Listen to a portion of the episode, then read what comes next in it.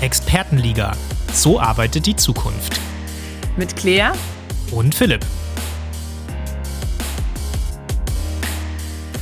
Hallo und herzlich willkommen zu unserer heutigen Folge von Expertenliga So arbeitet die Zukunft. Dem Podcast rund um die Themen Wie wollen und wie werden wir eigentlich in der Zukunft arbeiten. Vom Buchdruck über das Automobil bis hin zum MP3-Format. Deutschland ist nicht nur das Land der Dichter und Denker, sondern auch das Land der Wissenschaftler und Erfinder. Jahrhunderte waren wir in Mitteleuropa der Motor für neue Entwicklungen und haben unser Wissen in die ganze Welt exportiert. Doch irgendwie haben wir heute das Gefühl, wir werden von der Welt abgehängt. Made in China bedeutet lange nicht mehr nur schlechte Qualität und das Silicon Valley bringt eine digitale Revolution nach der anderen auf den Markt. Deshalb beschäftigen wir uns heute mal mit dem Thema Innovation Made in Germany. Wie sieht es eigentlich mit der Innovationsfreude in Deutschland aus? Können wir im internationalen Vergleich überhaupt noch mithalten? Wie können wir unsere Unternehmen fit machen für die Weiterentwicklung ihrer Produkte und Dienstleistungen oder ist es vielleicht schon viel zu spät dafür? Und wir haben dafür heute eine Premiere. Sozusagen ein gemeinsames erstes Mal, liebe Claire. Herzlich willkommen in München bei uns im wunderschönen Avantgarde Experts Podcast Studio. Schön, dass du da bist. Super schön hier zu sein. Aufregend in München, nicht in Stuttgart und sich gegenüber zu sitzen. Crazy, oder? Ja, direkt ja. miteinander zu sprechen. Mal gucken, ob wir das hinkriegen. Ja, ich glaube, wir kriegen das hin. Das ist ja auch ein schönes Thema, sich mal live auszutauschen über Innovationen. Und ich würde gerne so ein bisschen einsteigen und mal drauf schauen, was sagen denn die Deutschen eigentlich selbst zum Thema Innovation? Und da gab es eine ganz coole Umfrage von der Bertelsmann Stiftung im letzten Jahr. Und da sagen 65 Prozent der Deutschen, dass sie in den kommenden 15 Jahren positive Auswirkungen durch Innovationen und technologischen Fortschritt erwarten. Und ich finde es ganz erstaunlich, weil man jetzt in der Corona-Zeit ja da so einen ziemlich langen Wandel erlebt hat. Am Anfang war Innovation so das große Thema. Äh, Unternehmen müssen sich weiterentwickeln, wir müssen irgendwie neue Produkte entwickeln. Und dann ist das doch wieder relativ stark abgeflacht und trotzdem sieht es deutlich über die Hälfte, also fast äh, zwei Drittel, als wirklich positive ähm, Entwicklung, dass wir in den nächsten Jahren auch, auch Innovation vorantreiben können in Deutschland. So, und jetzt hatten wir ja auch äh, gerade im letzten und im vorletzten Jahr wirklich ernsthafte Innovationen bei uns in Deutschland, die für die ganze Welt relevant waren. Und einer davon war ganz sicher ähm, der mRNA-Impfstoff, über den ja die ganze Welt im Moment spricht und der ein ganz klar ein Durchbruch im Forschungsfeld von Vakzinen und vielleicht auch für künftige Medikamente in noch ganz anderen äh, Bereichen sein kann.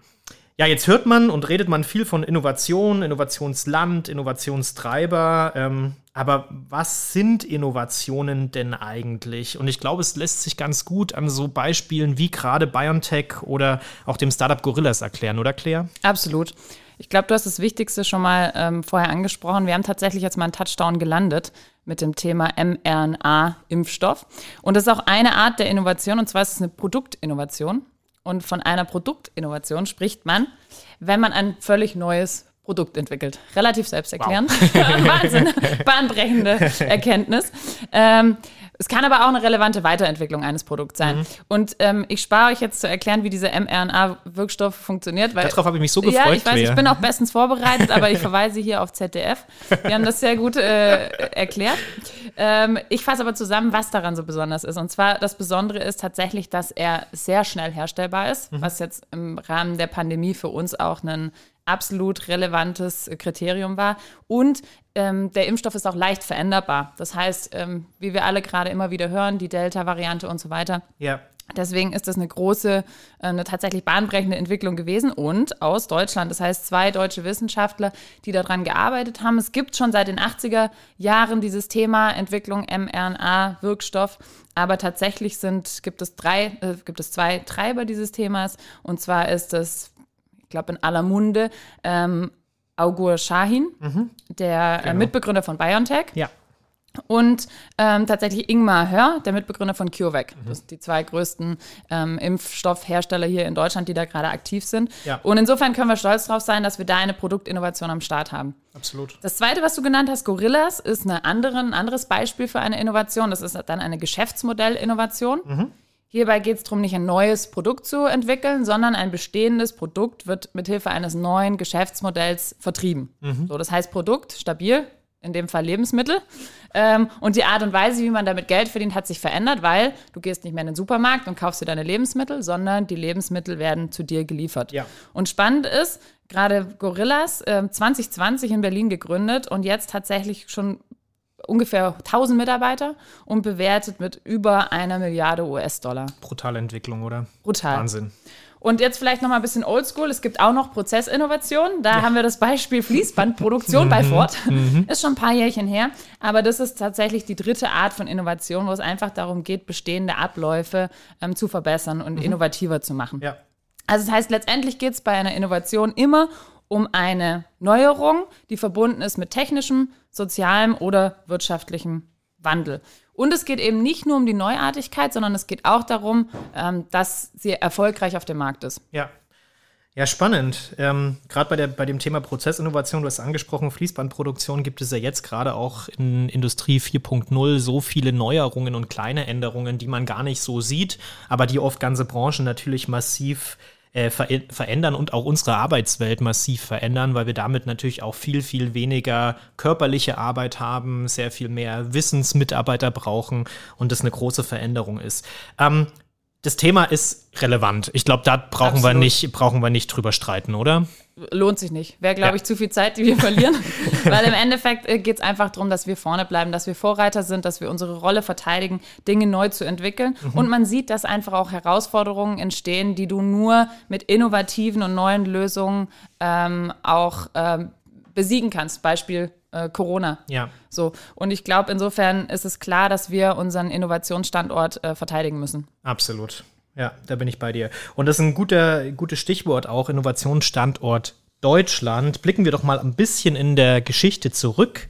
Und mir sind so ein paar Innovationen, paar deutsche Innovationen so irgendwie eingefallen. Und wenn man das über die letzten Jahrhunderte mal verfolgt, ist es schon erstaunlich, was wir heute ganz selbstverständlich nutzen und ursprünglich dann doch mal in Deutschland entwickelt wurde. Also fangen wir mal an beim Automobil. Ich meine, es gibt ein bisschen Streitereien darüber, aber ich glaube, es sind sich mittlerweile alle einig, dass Karl Benz 1886 äh, das Auto erfunden hat. Das war klar, dass du als Bayer darauf hinweist, was es da Streitereien gibt. Äh, es ging ja nicht nur ums äh, Auto Automobil, auch ums Motorrad. Ja, richtig. Äh, kommt auch aus Stuttgart, also ich möchte das hier gleich mal verteidigen, ja, wo, wo, ich hier in München bin, dass du das hier nicht äh, in die falsche Region verlegst. Das ist schon, nein, das ist schon schön. Ähm, es, es, sei ja den Stuttgartern und Baden-Württembergern mehr als gegönnt. Ne? Sind ja auch Vielen alle Dank. ein Deutschland. Ja. Aber neben dem Auto haben wir auch noch äh, in der Vergangenheit äh, sehr, sehr viele andere große Innovationen. Äh, nehmen wir mal die Glühbirne, die ursprünglich von Heinrich Göbel mal erfunden wurde, um 1850. Ein Buchdruck, gut, das weiß jeder, Johannes Gutenberg. Ähm, das Telefon wurde in Deutschland erfunden. Das Periodensystem wurde in Deutschland erfunden erfunden. Ähm, so Dinge wie Homöopathie oder, und das habe ich neu gelernt, das wusste ich tatsächlich nicht, dass 1988 das Fraunhofer Institut das MP3-Format entwickelt hat. Das war mir total neu, also das hätte ich völlig nach Amerika verortet ähm, oder vielleicht auch nach China, aber mal auf keinen Fall nach Deutschland. Also das schon, das schon echt spannend und was dann auch im Nachgang daraus geworden ist. Man muss ja auch immer so ein bisschen schauen, Innovation, Entwicklung ist das eine, aber bleiben diese Innovationen dann im Land? Verbindet man die auch mit einem Land? Hat man dann vielleicht auch Produktentwicklungen, die auf so einer Dienstleistung oder einem neuen Format, einem digitalen Format denn überhaupt basieren? Also das ist ein ganz spannendes, ähm, ganz spannendes Beispiel. Und wir haben zum Beispiel auch den Fernseher erfunden. Also jeder sitzt vor diesem, vor diesem Kasten. Das ist wichtig. Ähm, haben, wir, haben wir auch erfunden. Aber ähm, wir müssen uns eigentlich gar nicht mal nur historisch umschauen, denn die ganze Welt profitiert nicht nur seit Jahrhunderten von deutschen Innovationen, sondern wir haben auch ein paar bedeutende Startups und ein paar bedeutende Innovationen aktuell. Und in dem Zusammenhang spricht man ja immer von sogenannten Unicorns, also von Unternehmen, die innerhalb von ganz kurzer Zeit eine Bewertung von über einer Milliarde Milliarde US-Dollar erhalten. Ähm, das ist zurzeit gerade, was die Tech-Unternehmen angeht, auch ein total wildes Feld. Also ich habe selber ein bisschen ähm, auch in dem, in dem Umfeld zu tun, bin beteiligt an einem Tech-Startup und ähm, wenn man sich anschaut, wie da Bewertungen teilweise in die Höhe schnellen mit Geschäftsmodellen, die neuartig sind, die aber manchmal auch einfach bloß eine andere Farbe haben und ansonsten eigentlich schon vorhanden sind, ist es schon erstaunlich, was da passiert. Aber wir haben da auch äh, in Deutschland echte Unicorns, die sich, die sich weltweit entwickeln. Nehmen wir mal Flixbus, Flix Mobility. Ähm, riesengroße Anbieter sitzen jetzt gleich hier im nächsten. Ich hab's heute Morgen gesehen. Ja, richtig, sitzen hier im nächsten Tower bei uns. CureVac hast du schon genannt als Arzneimittelhersteller, Gorillas als Lieferdienst, die jetzt in so extrem kurzer Zeit in Berlin so groß geworden sind. Also da haben wir wirklich ähm, äh, große, große Innovationen geschafft und es sind wohl in der Summe 18 aktive Unicorns, von denen wir gerade in Deutschland sprechen.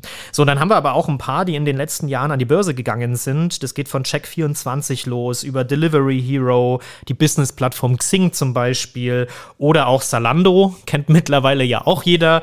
Ähm, also da haben wir schon ein ziemlich breites Produkt oder ziemlich breites Dienstleistungsportfolio in Deutschland entwickelt, auch in Digitalthemen, die man ja Deutschland oft nicht so nachsagt, wo man ja eigentlich eher sagt, okay, da sind wir mehr äh, international unterwegs. Und ähm, eins will ich noch erwähnen, das vergisst man auch manchmal, auch ältere deutsche Einhörner, gibt es ja durchaus in Deutschland. Ne? Also wenn man von 1 und 1 beispielsweise spricht oder von SAP Hybris, dann sind dort schon auch ehemalige Einhörner zu wirklich großen etablierten Unternehmen geworden. Vor kurzem hat auch noch der Zahlungsdienstleister Wirecard dazu, gehör, äh, dazu gehört. Was da passiert ist, ähm, weiß, glaube ich, mittlerweile äh, jeder. Das ist wahrscheinlich eher der schwarze Fleck auf, der, auf dem Innovationstuch Deutschland. Ne? Da machen wir eine extra Folge nochmal zu. Müssen die Aufklärung wir, zum Wirecard Skandal. Müssen wir wahrscheinlich, müssen wir wahrscheinlich tun. Ne? In den Startlöchern stehen auch ein paar Unicorns, die so vor dem Absprung sind.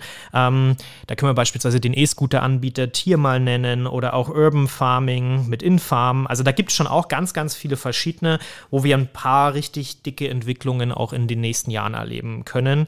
Trotzdem im internationalen Vergleich eher schwach, oder Claire? Sieht es noch nicht so bombig aus, mhm. muss man sagen.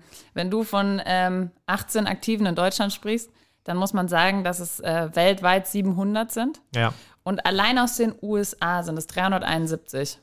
Ich meine, das ist natürlich im Vergleich zu den 18 eine andere Hausnummer. Das ist so. 220 aus China. Mhm. Da merkt man auch, wie so die Machtverteilung ist und was mhm. da abgeht. Und ich glaube, das ist auch einer der wichtigen Gründe, wo wir gucken müssen, wo wir bleiben. Und wenn du auch dir anguckst, welche Startups sind das? Mhm. Also USA Snapchat, ja, kennt auch jeder. Gegründet 2011, aktueller Marktwert circa 28 Milliarden Euro. Verrückt, oder?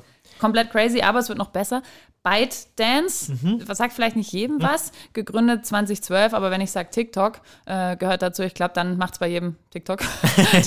dann ist auf jeden Fall klar, worum es geht und da reden wir dann von 80 Milliarden Euro. Also äh, ein, ein, ein unglaublich viel Geld, unvorstellbar viel und das ist natürlich dann im Vergleich zu unseren ähm, Startups äh, und Unicorns, die wir am Start haben, ist natürlich eine andere Hausnummer. Und Absolut. dann gibt es Jewel Labs aus den USA, 2015 elektrische Zigaretten. Mhm. Da bist du dann bei 38 Milliarden Euro. Also es sind einfach Hausnummern. Ja.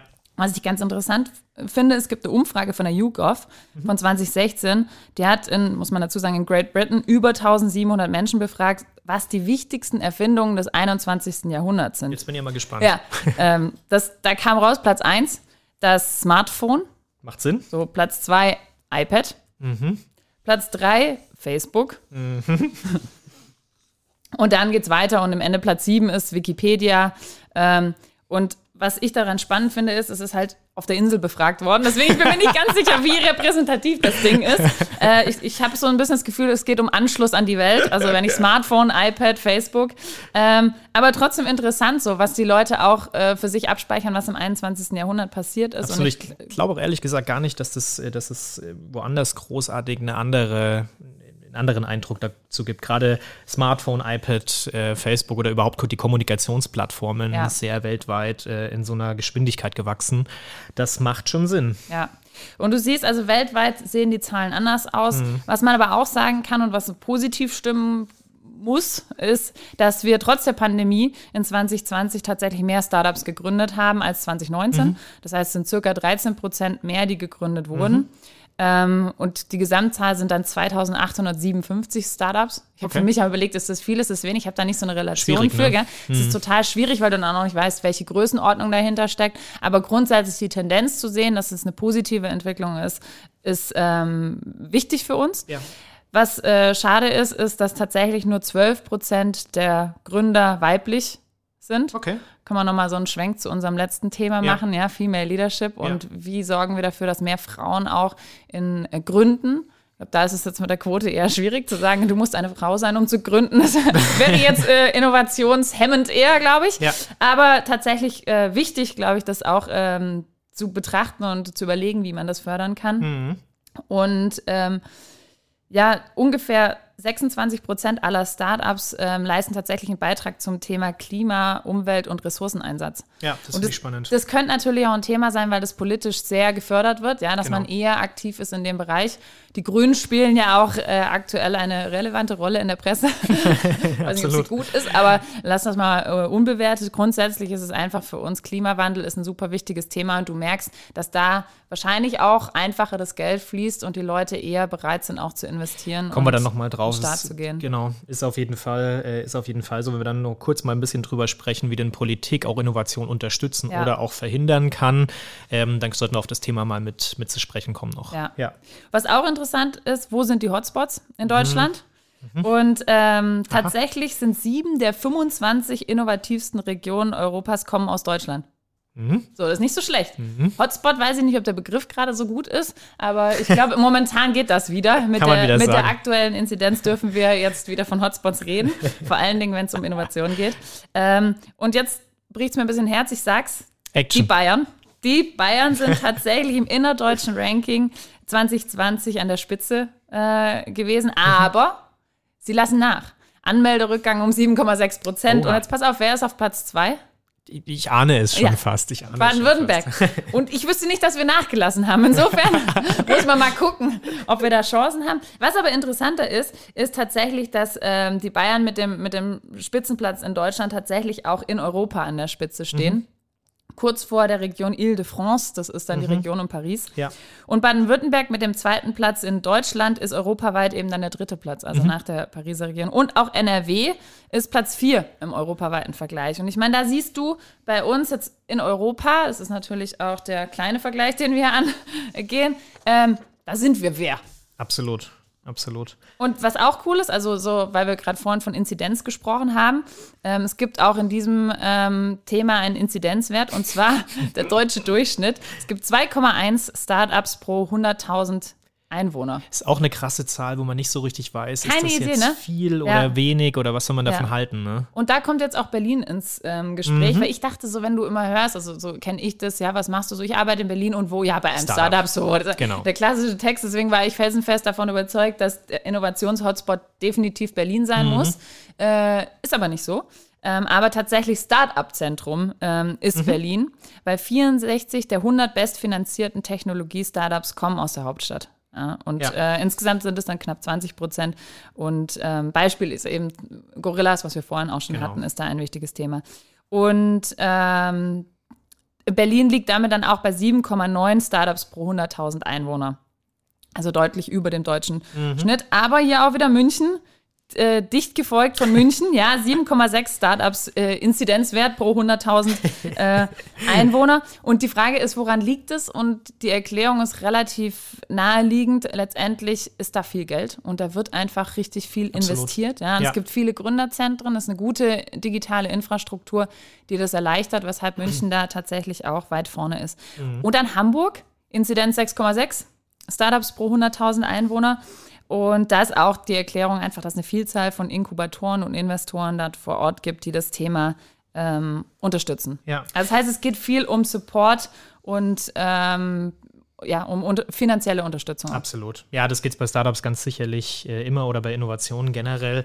Äh, spannend finde ich in dem Zusammenhang auch nochmal, dass die großen deutschen Städte, wo auf der einen Seite viel Geld da ist, auf der anderen Seite aber eben auch große etablierte Unternehmen als mögliche Kunden der mhm. Startups mhm. vorhanden sind, ja. sie natürlich ein bisschen leichter tun, weil wir wissen auch, dass die Berliner Startups in der Regel, es gibt zwar viele, wie du schon gesagt hast, aber es gibt eben auch viele, die relativ schnell wieder verschwinden. Ne? Es gibt keine so richtige Statistik dazu. Also Also das, äh, da haben wir zumindest nichts gefunden, wo man jetzt sagen kann, okay, wie viele Startups gibt es denn nach einem Jahr eigentlich noch und in welcher Region? Das wäre noch ganz, wäre noch ganz spannend. Also falls einer von den Zuhörern dazu vielleicht eine Statistik hat, schickt sie uns gerne. Wir haben sie nicht gefunden.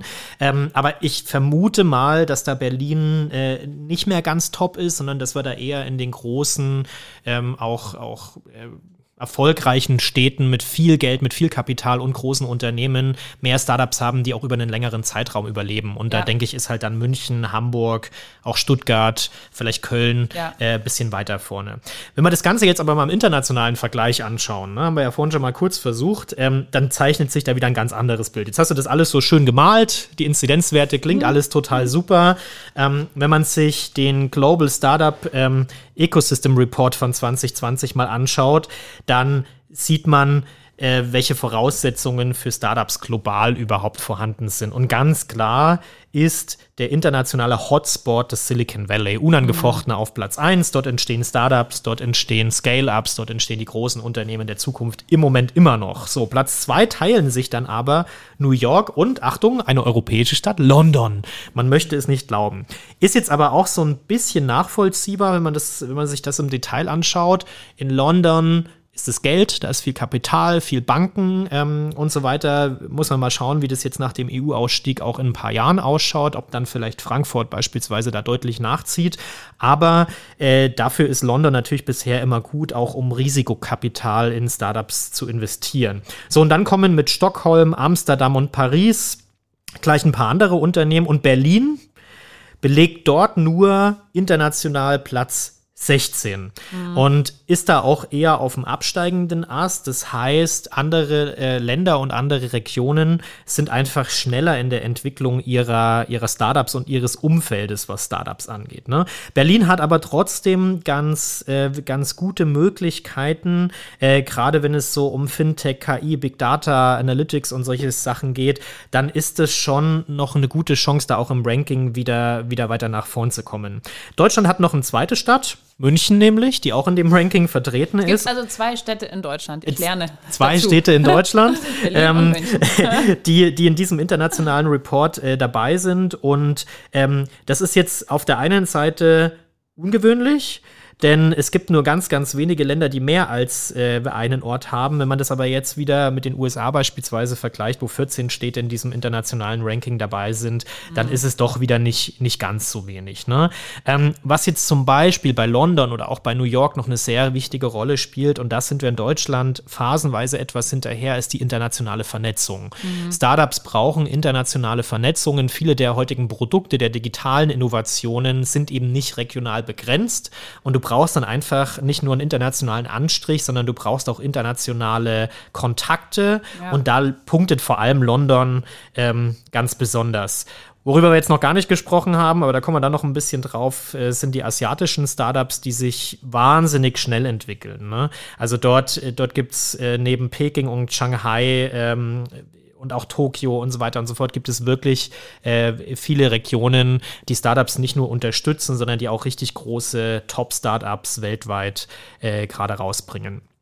Jetzt wollen wir mal ganz kurz äh, so ein bisschen ein Projekt dort machen und mal ein bisschen noch drüber reden, ähm, wann man denn überhaupt von Innovation spricht und welche Faktoren denn überhaupt eine Rolle spielen, um innovativ zu sein. Also was ist denn der wirkliche Nährboden für Innovation oder was braucht man, um Innovation zu schaffen? Und ähm, da gibt es jetzt ein bisschen was zum Mitschreiben für alle Hörer. ich zähle mal ein paar auf, was einfach Faktoren sind, ähm, die, die eine große Bedeutung dafür haben. Das ist das eine erstmal Ausgaben für Forschung und Entwicklung. Ganz klar, Länder müssen Geld ausgeben für Forschung und Entwicklung und auch einen signifikanten Anteil ihres Bruttoinlandsprodukts. Das zweite Thema ist Wertschöpfung. Also es müssen Güter produziert werden in dem, in, in dem Land, äh, die eben auch für Export und nationales Wachstum beitragen können. Produktivität ist ein wichtiges, ist ein wichtiges Thema, also eine arbeitsfähige äh, Bevölkerung sozusagen. Auch das ist dann mhm. oft zum Beispiel in, in strukturschwachen Regionen in Afrika oder so schwierig, weil du brauchst natürlich für Innovation immer gute Leute, ganz klar. Hightech ist wichtig, dass man auch äh, Hightech Aktiengesellschaften hat, dass man, dass man eine hohe Anzahl an inländischen Aktiengesellschaften hat, äh, die auch sich mit Hightech beschäftigen. Bildung ein Riesenthema. Da ist Deutschland ja. immer sehr, sehr gut und da ist beispielsweise halt gerade Amerika ähm, ein bisschen abgeschlagen, was das Thema geht, also allgemeine Bildung. Ähm, man braucht viele aktiv Forschende und man braucht Patente. Und zu dem Thema Patente kommen wir gleich nochmal. Wo kommt dieses Ranking überhaupt her, was man da braucht? Äh, Bloomberg macht es äh, jedes Jahr und 2020 2020 haben wir dieses Ranking ähm, da wieder bekommen. Und nach diesem Ranking sind jetzt noch ein paar ganz andere Regionen in der Welt äh, gut geeignet für Innovationen.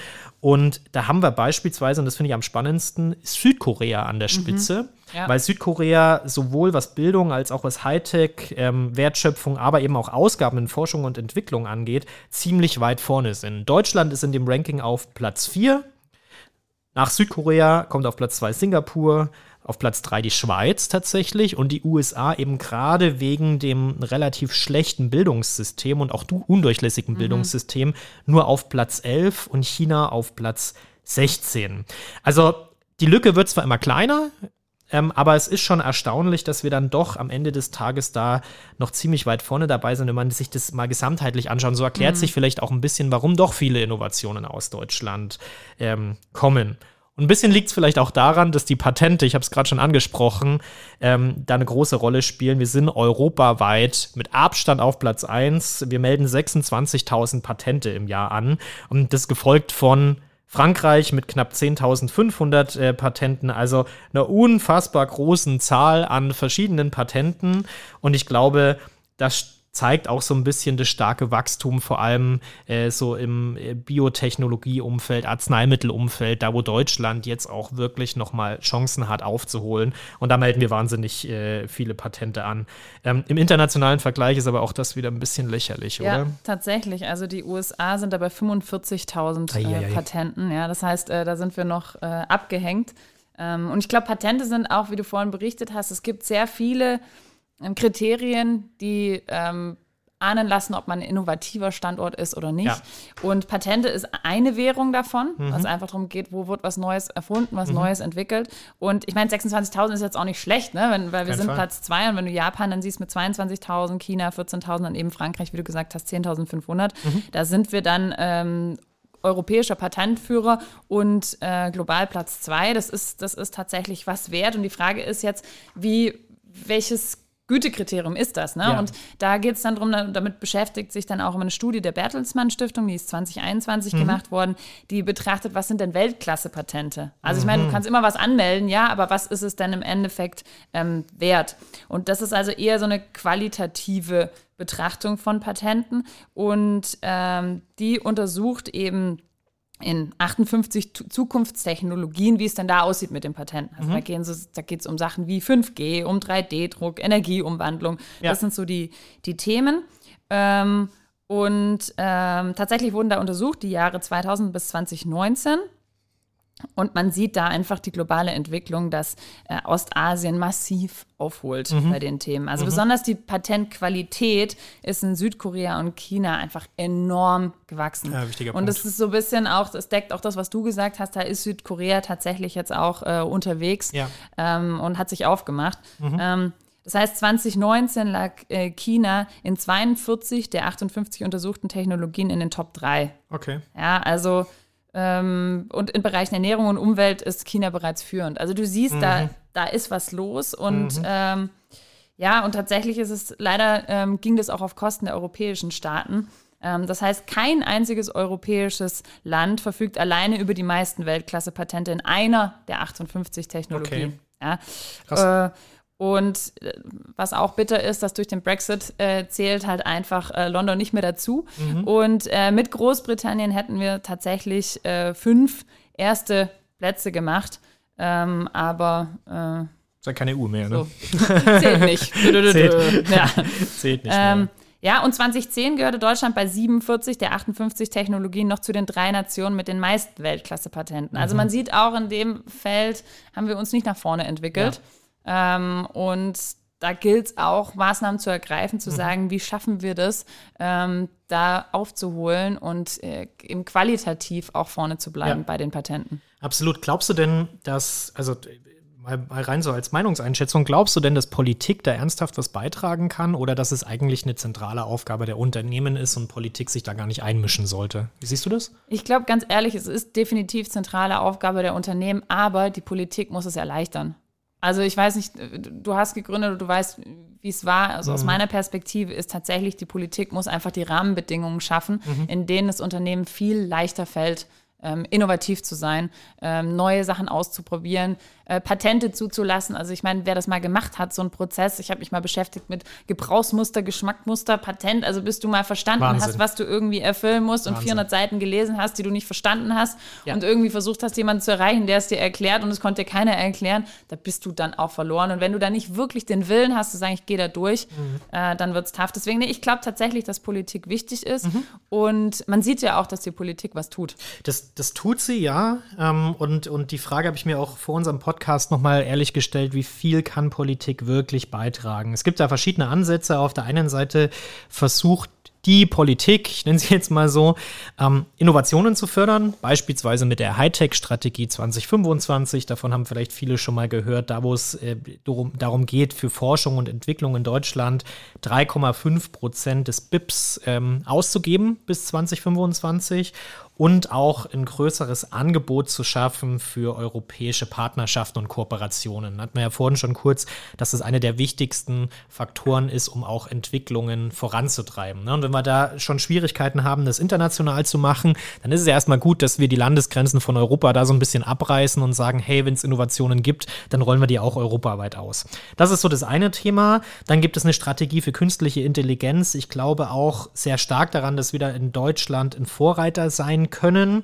5 Milliarden Euro bringt der Bund da zwischen 2020, also letzten Jahr, und 2025 auf, um das Thema künstliche Intelligenz voranzutreiben und stärker umzusetzen. Wäre manchmal ganz schön, wenn man ein bisschen davon vielleicht auch in den deutschen Ämtern sehen würde.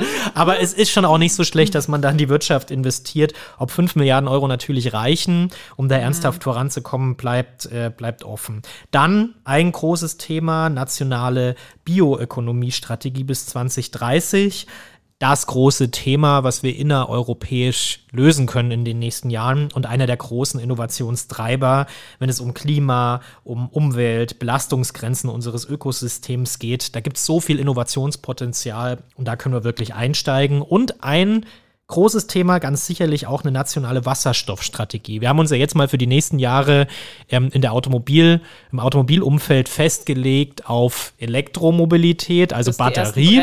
Genau, Batterie. Ähm, jetzt ist dann aber eine große Innovation, die eigentlich schon seit Jahrzehnten in den Schubladen der Automobilhersteller schlummert, nämlich die Wasserstofftechnologie. Ja. Und am Ende des Tages gibt es dort wirklich viel zu holen. Ich habe mich letztens erst mit einem Geschäftsführer, der in dem Umfeld äh, arbeitet, ausführlich unterhalten und der sagt, wir können da in den nächsten zehn Jahren echt mit großen Innovationen, großen Vorankommen rechnen. Also da hat Deutschland eine echte Chance, auch wieder in dem Feld Mobilität ernsthaft beizutragen wenn wir Wasserstoff als, als große Technologie äh, dort entwickeln. Das ist so das eine Feld. Da geht es aber ja eher um Unternehmen, die schon etabliert sind. Und dann haben wir natürlich auch verschiedene Programme für Startups und für Forschung. Da muss ich aber ehrlich sagen, es gibt zwar unfassbar viele Gründerprojekte ähm, an den Unis und an den Hochschulen und auch äh, außeruniversitär, aber sie sind meistens schon sehr bürokratisch mhm. und oft auch klein. Also wenn die Startups dann schneller erfolgreich sind, als man ursprünglich dachte, dann gibt es manchmal Dinge, die man zurückzahlen muss oder man kann keine Folgeförderung beantragen. Also da sind wir oft einfach ein bisschen äh, zu langsam.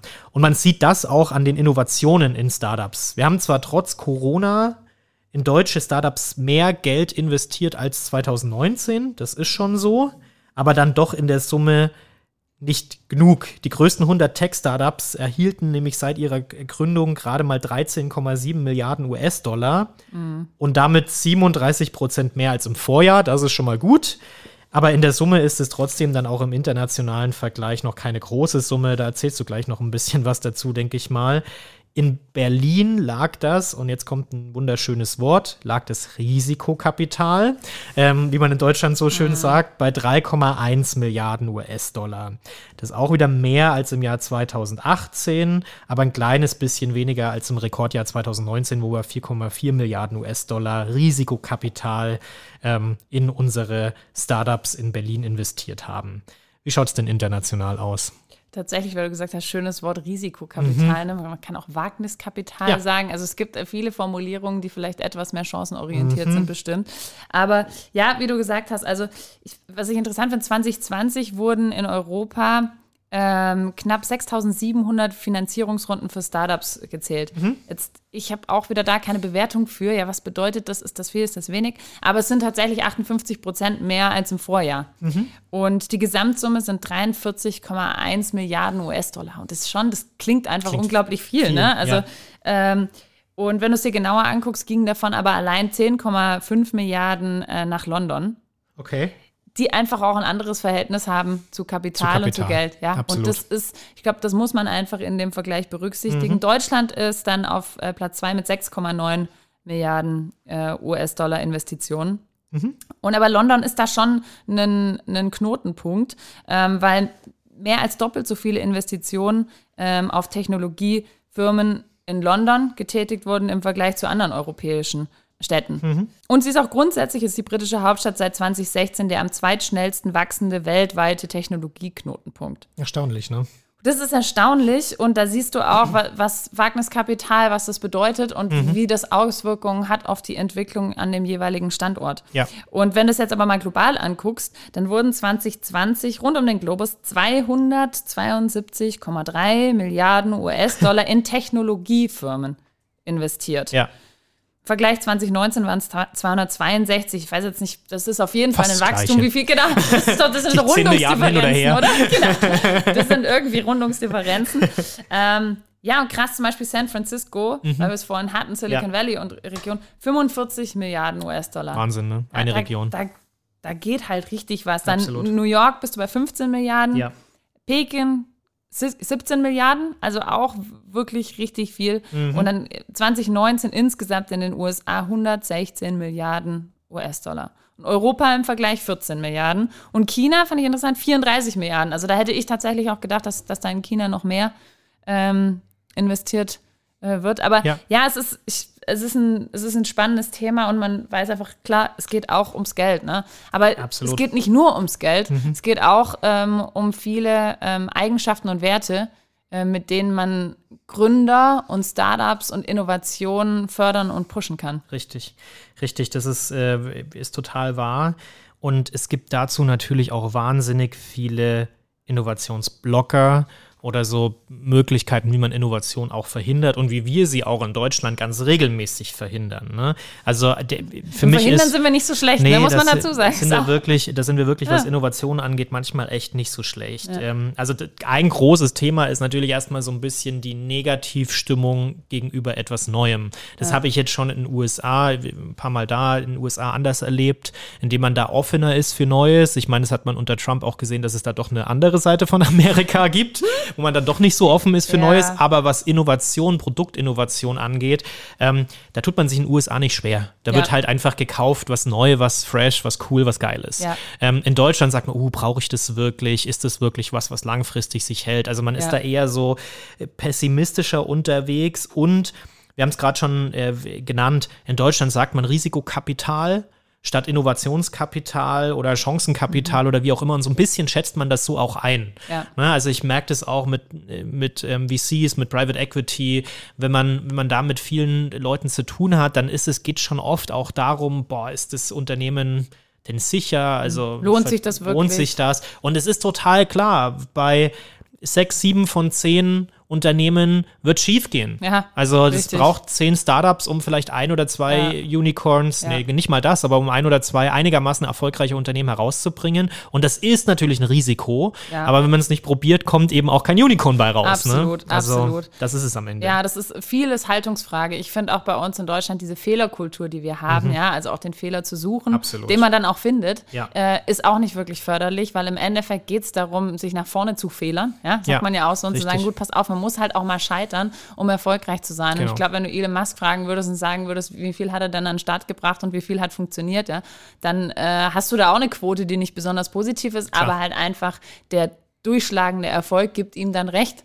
Richtig. Ja, und das, da fehlt uns oft auch der Mut. Mhm. Und da haben wir, finde ich, auch eine, eine kleine Neidkultur bei uns. Also du brauchst halt auch Support, ne? Du brauchst ein Netzwerk an Support und du brauchst Richtig. Leute, die dich ermutigen, die den Weg mit dir gehen, die da positiv sind und dich auch in den Zeiten, wo du mal im Loch bist, irgendwie wieder ziehen und sagen, du pass auf, äh, wir kommen darüber weg. Und in Deutschland guckt man doch eher skeptisch und sagt, ah, kann das wirklich? Und, und, und Manchmal hofft man, glaube ich, auch drauf, dass der andere dann nicht so erfolgreich ist, ja, insgeheim. Total. Und das ist so eine, so eine negative Eigenschaft, die uns irgendwo im Weg steht mhm. und wo ich einfach hoffe, dass wir in den Unternehmen eine andere Kultur schaffen können. Ja, ja. dass man sagt, du, Fehler gehören dazu und wenn du was erreichen willst, dann äh, musst du lernen und lernen tust du am einfachsten, wenn du auch mal mit dem Kopf voll gegen Richtig. die Wand gerannt bist. Ja, und Richtig. da, glaube ich, ist, ist unsere Aufgabe jetzt auch, um, um über uns zu sprechen in Unternehmen, wie schaffen wir es, die Leute zu ermutigen, andere Wege zu gehen, neue Wege zu gehen und vor allen Dingen kritisch zu hinterfragen, aber das dann in etwas Positives umzuwandeln. Nicht als grundsätzliches, wir kritisieren jetzt alles und hinterfragen alles, mhm. sondern daraus dann auch nach vorne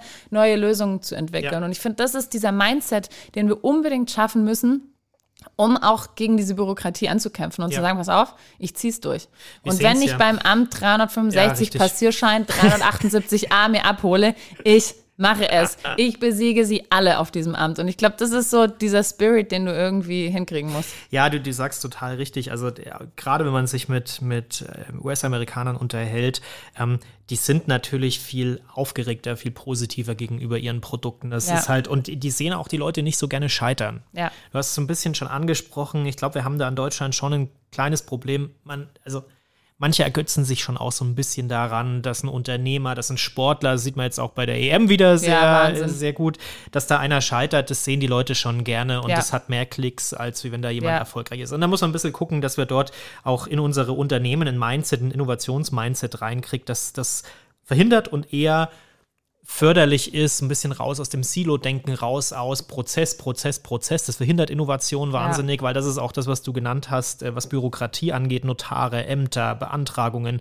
Startups brauchen vor allem und Innovation braucht vor allem auch Geschwindigkeit. Ja. Man muss die, also das erste Jahr ist wahnsinnig wichtig. Und wenn man sich das erste Jahr, drei Viertel seiner Zeit als, als junger Gründer damit beschäftigt, irgendwelche Dinge zu beantragen, dann kommt man mit seinem Produkt oder seiner Dienstleistung einfach nicht voran ja. und scheitert dann im Zweifel auch mal daran. Wie man jetzt Innovationen im eigenen Unternehmen umsetzen kann und wie man auch die Innovationskraft im eigenen Unternehmen fördert, dazu haben wir heute ähm, eine tolle Expertin und zwar ist es die Deepa Gautam Nicke von SAP und die erzählt uns jetzt so ein bisschen, wie sie das bei SAP tut und wie Innovationskraft ganz allgemein in Unternehmen am besten funktioniert. Unternehmen sollten vor allem über den eigenen Tellerrand hinausblicken.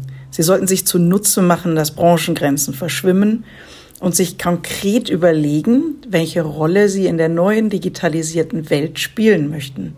Was ist die Vision? Und da sich ja gemeinsam leichter kreativ und innovativ werden lässt, sollten Sie Programme installieren, mit denen man zum Beispiel die Crowd Intelligence eines Innovationsekosystems nutzt.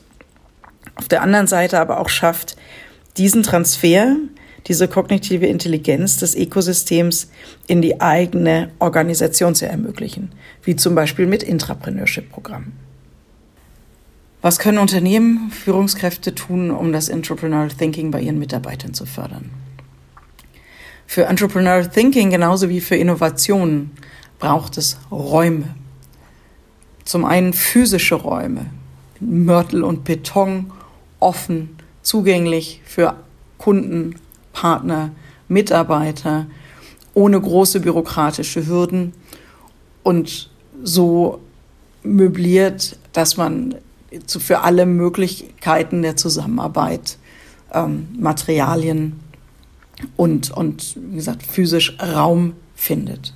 Dann braucht es strukturelle Räume, wie zum Beispiel Intrapreneurship-Programme, Freiräume in der Arbeitszeit, dass man zum Beispiel an einem Tag in der Woche, einem interdisziplinären Team, an konkreten Fragestellungen arbeiten kann. Warum interdisziplinäres Team? Weil je diverser das Team, je vielfältiger die Perspektiven, desto innovativer und kreativer die Ergebnisse. Und natürlich sollte auch, da sind wir bei den kulturellen Räumen, sollte auch möglich sein, diese extra Meile, wenn sie zu einem sichtbaren Ergebnis führt, dass diese auch die entsprechende Anerkennung findet, firmenweit. Ergebnisse ist das Stichwort. Es kann natürlich passieren, dass nicht alles sofort gelingt. Fehler sollen passieren, müssen passieren, weil nur dann kann man Innovationen und, und äh, Geschäftsmodelle weiterentwickeln und weiterdenken.